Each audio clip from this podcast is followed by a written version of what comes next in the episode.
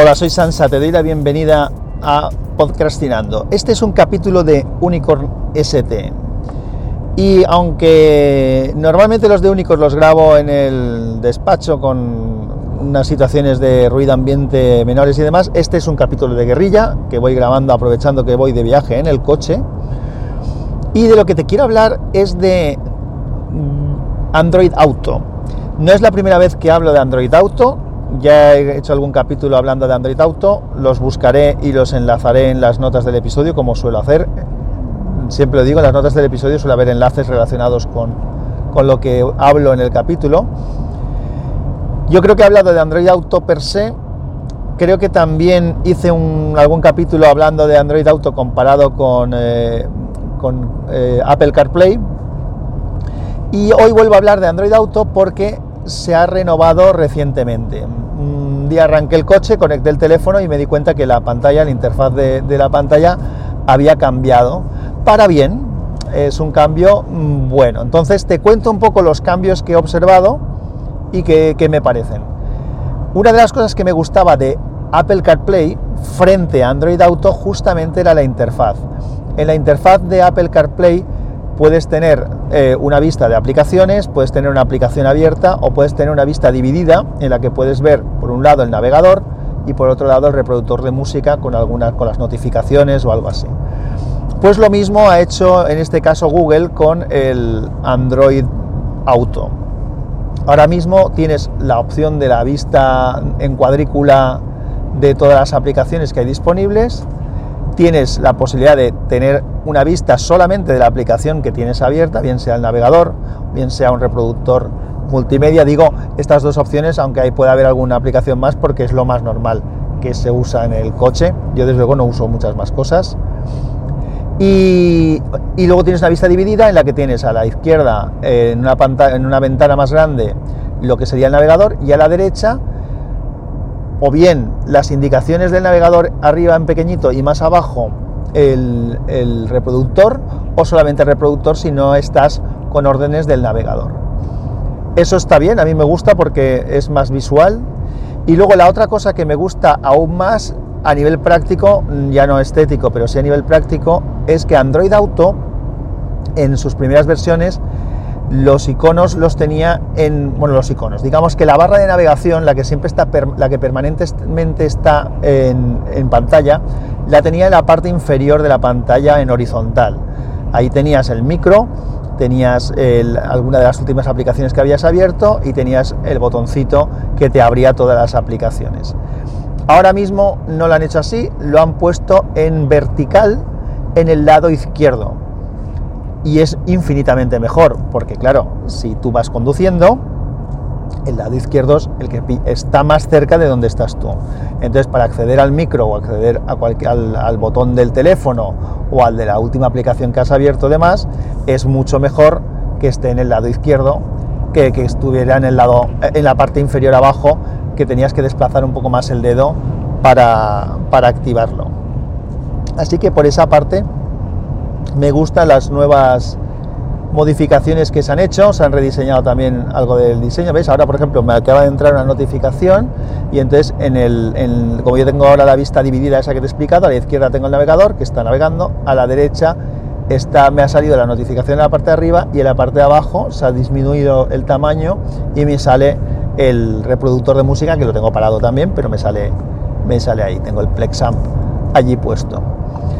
Pues eh, esto es básicamente lo que he observado.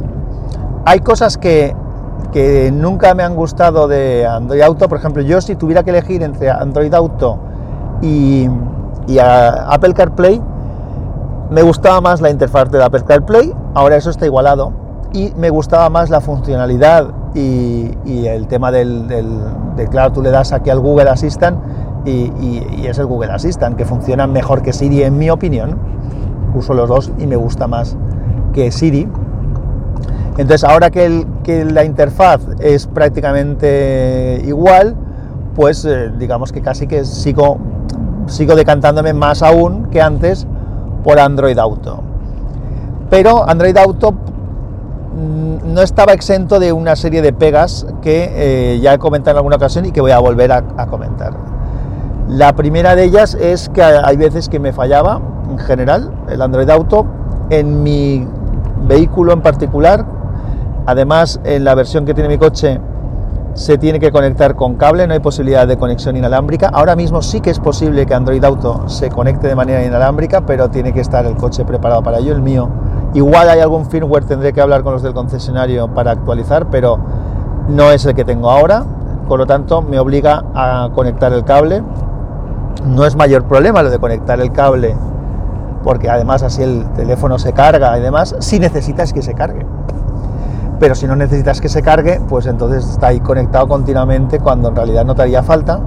Y además en mi coche eh, yo tengo un cargador de estos eh, inalámbricos, de, que pones el teléfono encima de la superficie y se va cargando, con lo cual no me haría falta tampoco el, enchufarlo. Entonces si necesito que se cargue lo podría poner allí y se conectaría inalámbricamente y si no necesito que se cargue lo dejo en cualquier otro sitio.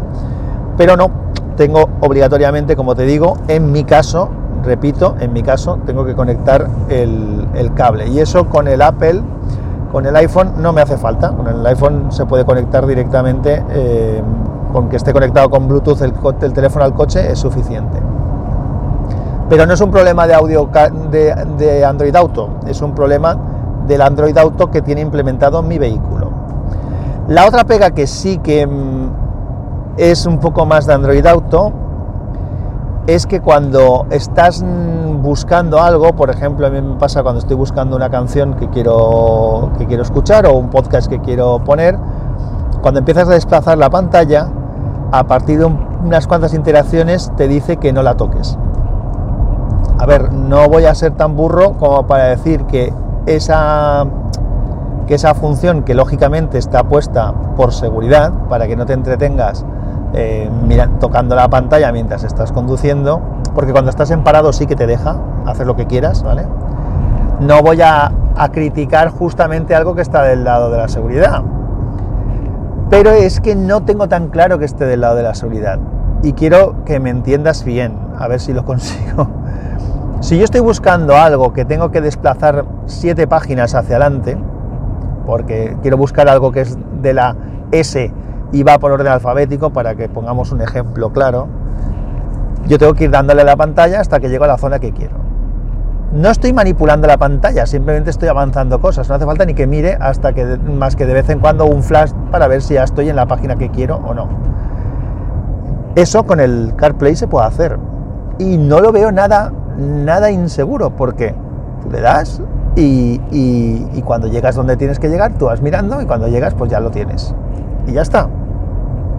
¿Qué sucede con el Android Auto y con ese esa porque cuando decide que has estado demasiado tocando demasiado y te hace parar, te hace parar durante unos segundos, hay una barra de deslizamiento de estas que va, va, moviéndose, una barra de estado que se va moviendo hasta que ya te vuelve a dejar tocarlo. Entonces, algo que podrías hacer en unos segundos, tardas tres o cuatro interacciones con la pantalla en poderlo hacer. Con lo cual, pues considero que es casi que peor. Ya, ya lo sé, ya lo sé, me podrías decir, oye tío, no te rayes, para el coche y lo haces con el coche parado, que es lo mejor que podrías hacer. Pero, eh,